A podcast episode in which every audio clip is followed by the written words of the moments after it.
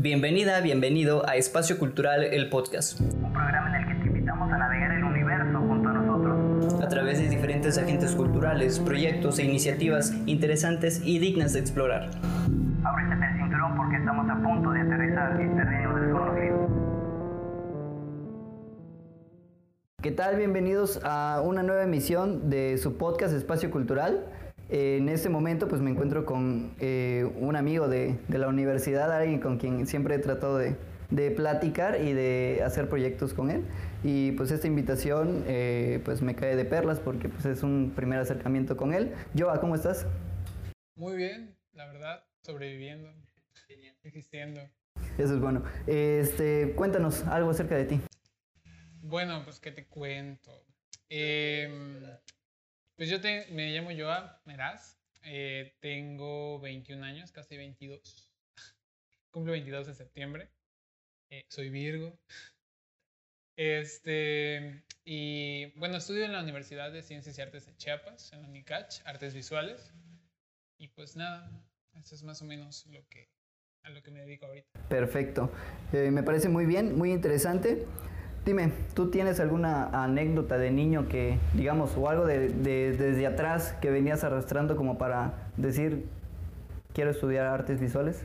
Fíjate que siempre, a mí siempre me llamó la atención todo lo que tuviera que ver con pintura, con dibujo, con todo lo que se pudiera tocar o hacer con las manos. Eh, es algo que incluso tengo una maestra que me dice mucho eso, que, que, que yo lo que quiero es hacer algo con las manos, ¿no? Como soy muy, este, muy manual y muy visual. Entonces, siempre desde niño me llamó la atención las caricaturas, me llamaron la atención eh, los colores y siempre eh, que podía metía libretas de dibujo al, al, carrito del súper. Este, le decía a mis papás que por favor me compraran colores, crayolas. Y siempre tuve la fortuna, como fui primer hijo, de tener eh, como el, el, capricho, siempre me lo cumplían, ¿no? Siempre podía acceder a, a tener lo, lo, que yo quisiera. Y mi papá incluso siempre me hacía unas libretas de, de, papel reciclado, porque él trabajó en una oficina mucho tiempo, entonces siempre me llevaba las libretas con papel reciclado. Y yo me robaba lápices, plumones donde encontraba y, y hacía, siempre dibujaba desde chiquito. Ya, qué genial. Fíjate que yo, este, en la primaria y en la secundaria, a veces, pues, cuando no te gustan las clases, pues te pones a hacer otras cosas, ¿no? Y una de esas cosas era dibujar. Eh, y siempre, como mi fascinación era como dibujar a Goku, ¿no? El, el, el, típico de Dragon Ball Z, ¿no? Y siempre le dibujaba la cabecita y todo eso. Pero llegó un momento en el que lo dejé por estar haciendo otras cosas, como deporte, cosas siempre súper informales, ¿no? Este, pero yendo a esta parte ya de la, de la decisión de estudiar artes visuales, digamos, eh, ¿qué, pensó, ¿qué pensaste tú? Este, ¿Qué pensó tu familia? Si te arrepentiste en estos momentos. Este, cuéntanos algo acerca pues, de ello. Mira, yo creo que eh, lo platicaba aquel día con mi familia, con mi mamá, que estudiar artes visuales fue una de las mejores decisiones que pude haber tomado.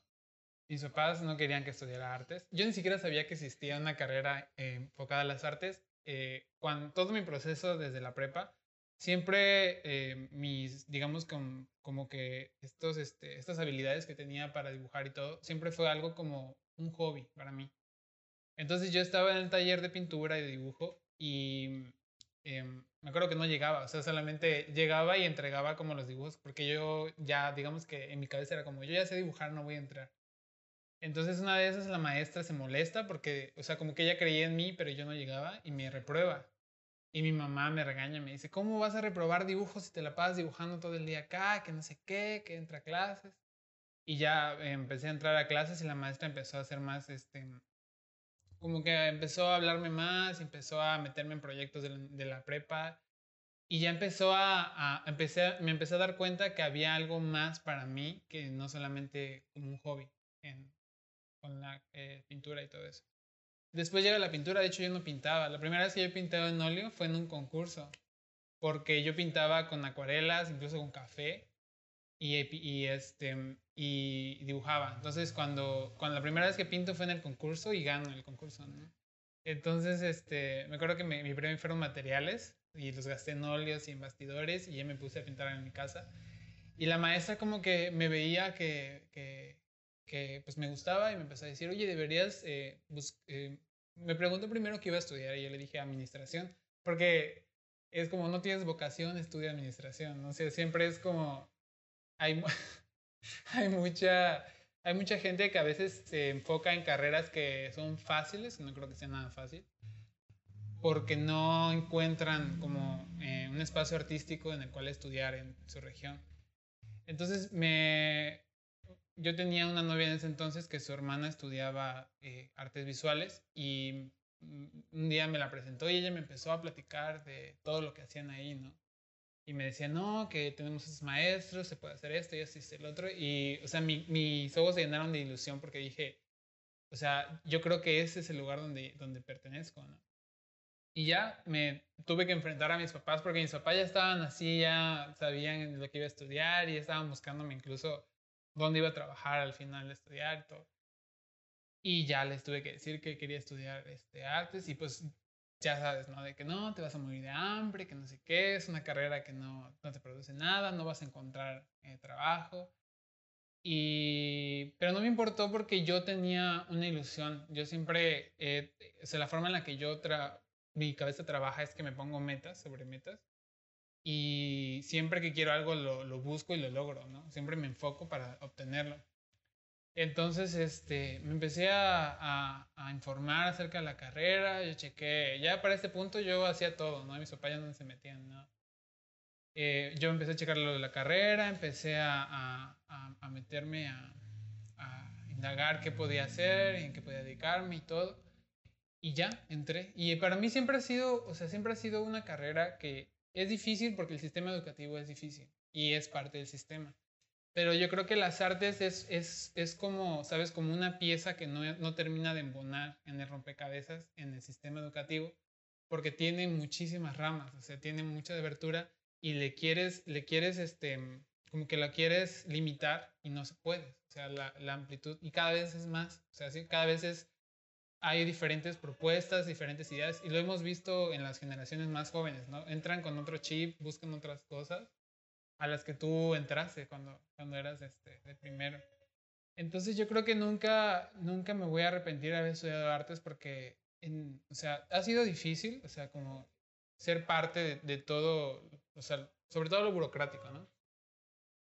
Eh, algunos problemas con, con los, o sea, las metodologías y todo, pero pero yo creo que no estaría en otro lugar, no estaría mejor en otro lugar o en otra carrera, por lo menos aquí en Chiapas, que no fuera artes visuales o artes. En las artes. Ok.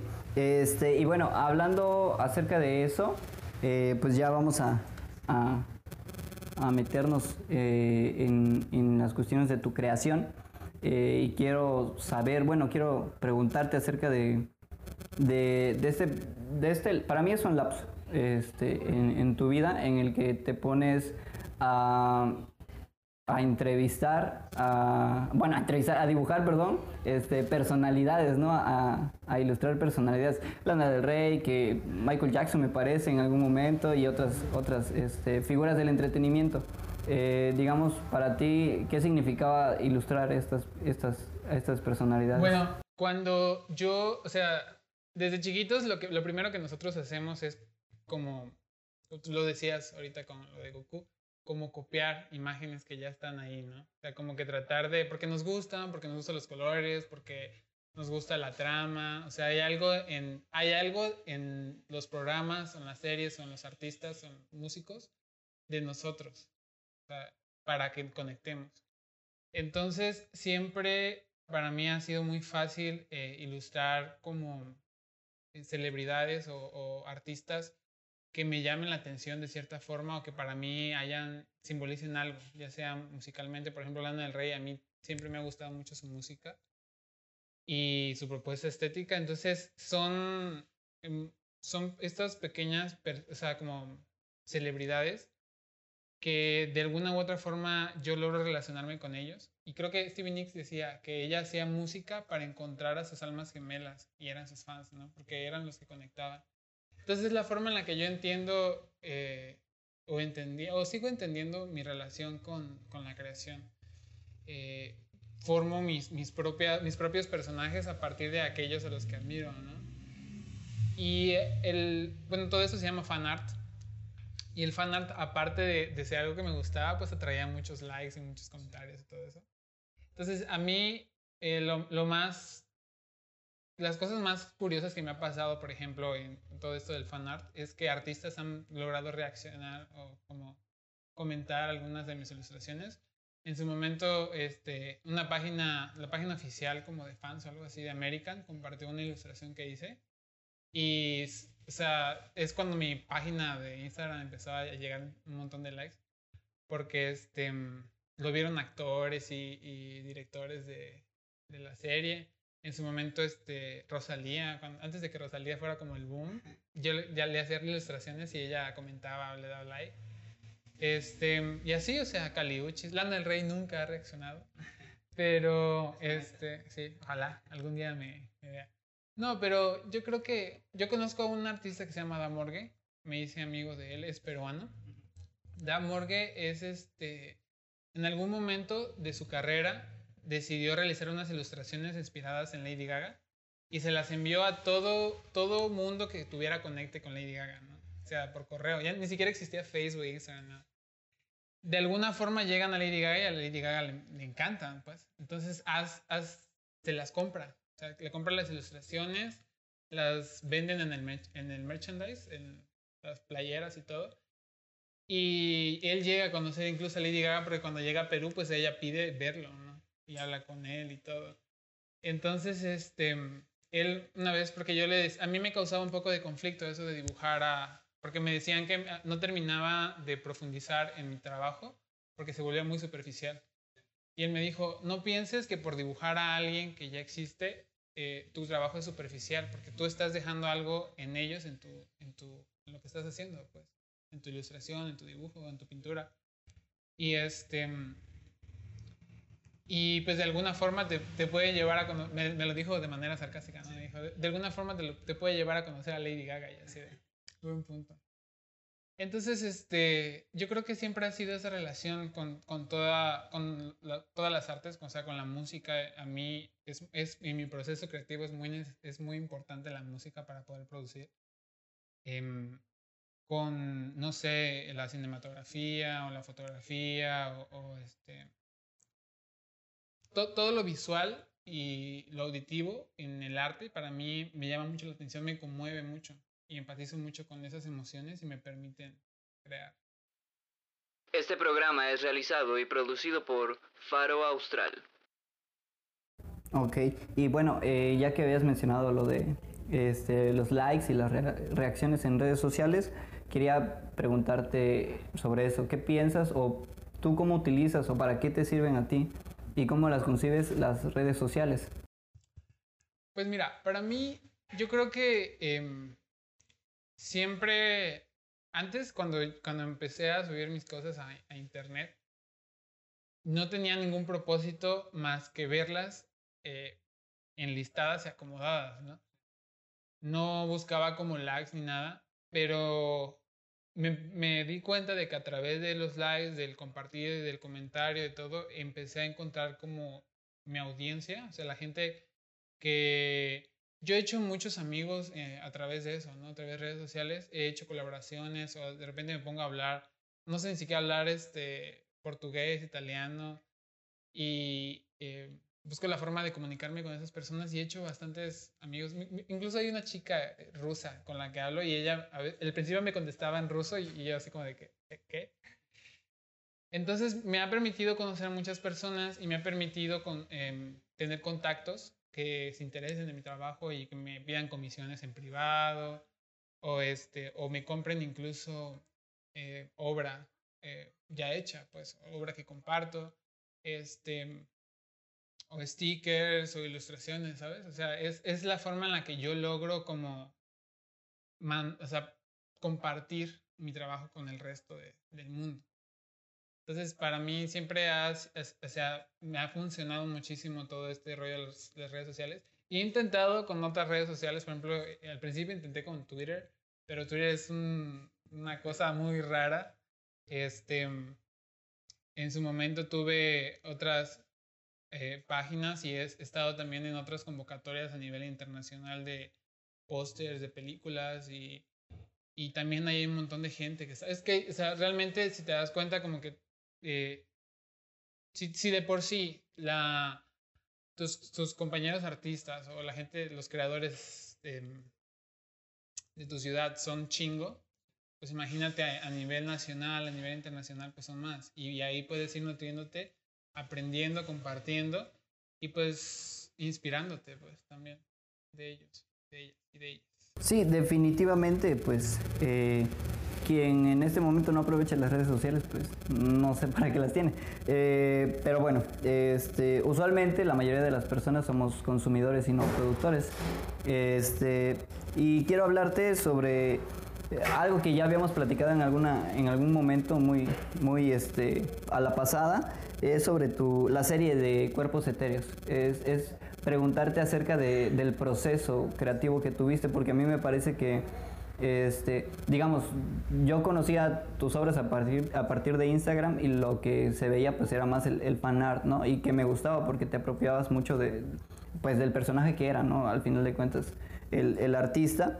Y Cuerpos Etéreos para mí fue como una revolución, para mí fue como otra cosa nueva, ¿no? O sea, había visto tus, tus obras, tus óleos que tienes, por ejemplo, aquí, tus pinturas, pero eh, pues se ve como una experimentación muy, muy agradable y que termina, pues a mí en lo personal gustándome, pero ¿cómo fue el proceso? Mira, Cuerpos Etéreos ha sido una cosa que, que bárbaro. o sea, ha trascendido y evolucionado de una manera muy bonita.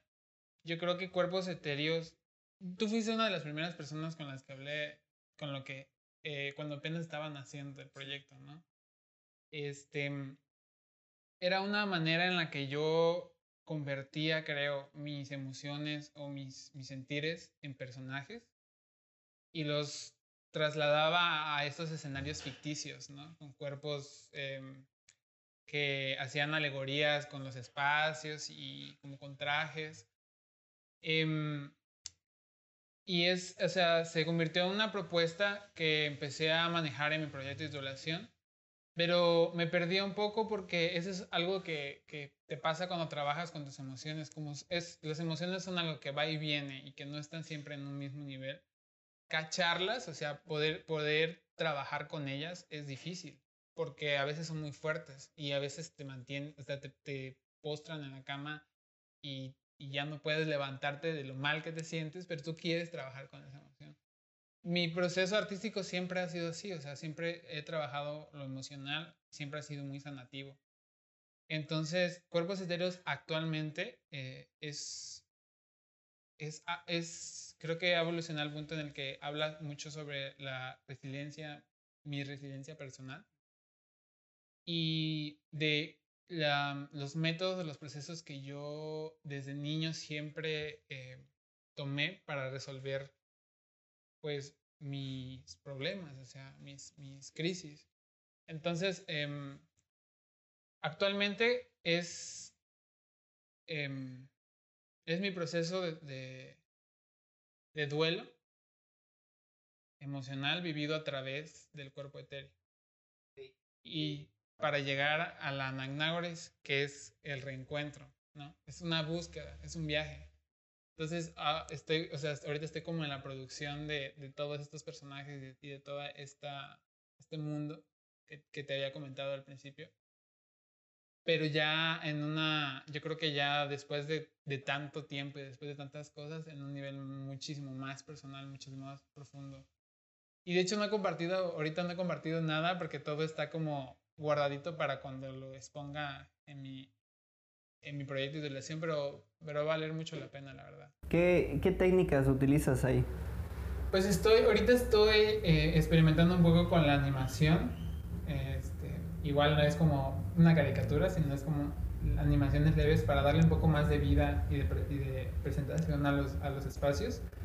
Eh, estoy metiendo óleo en los, en los fondos y pues la ilustración sí hay, o sea, la ilustración tradicional y la ilustración digital están más, o sea, yo creo que son las que están más presentes como los protagonistas, pero sí me puse como reto eh, meter un poco más de pintura y meter un poco más de, de, animación, porque siempre, o sea, que me propongo algo de, quiero aprender algo, hacer algo, me propongo hacerlo y, y aunque me luego esté ahí pariendo chayotes, ahí estoy eh, tratando de aprenderlo. Ok, eh, pues habla mucho de ti, ¿no? De, tus, de tu compromiso contigo y con tu, con tu creación, ¿no? Y esa, esa pregunta pues viene más, más o menos relacionado a eso. ¿Cuáles son tus intenciones como creador o como artista?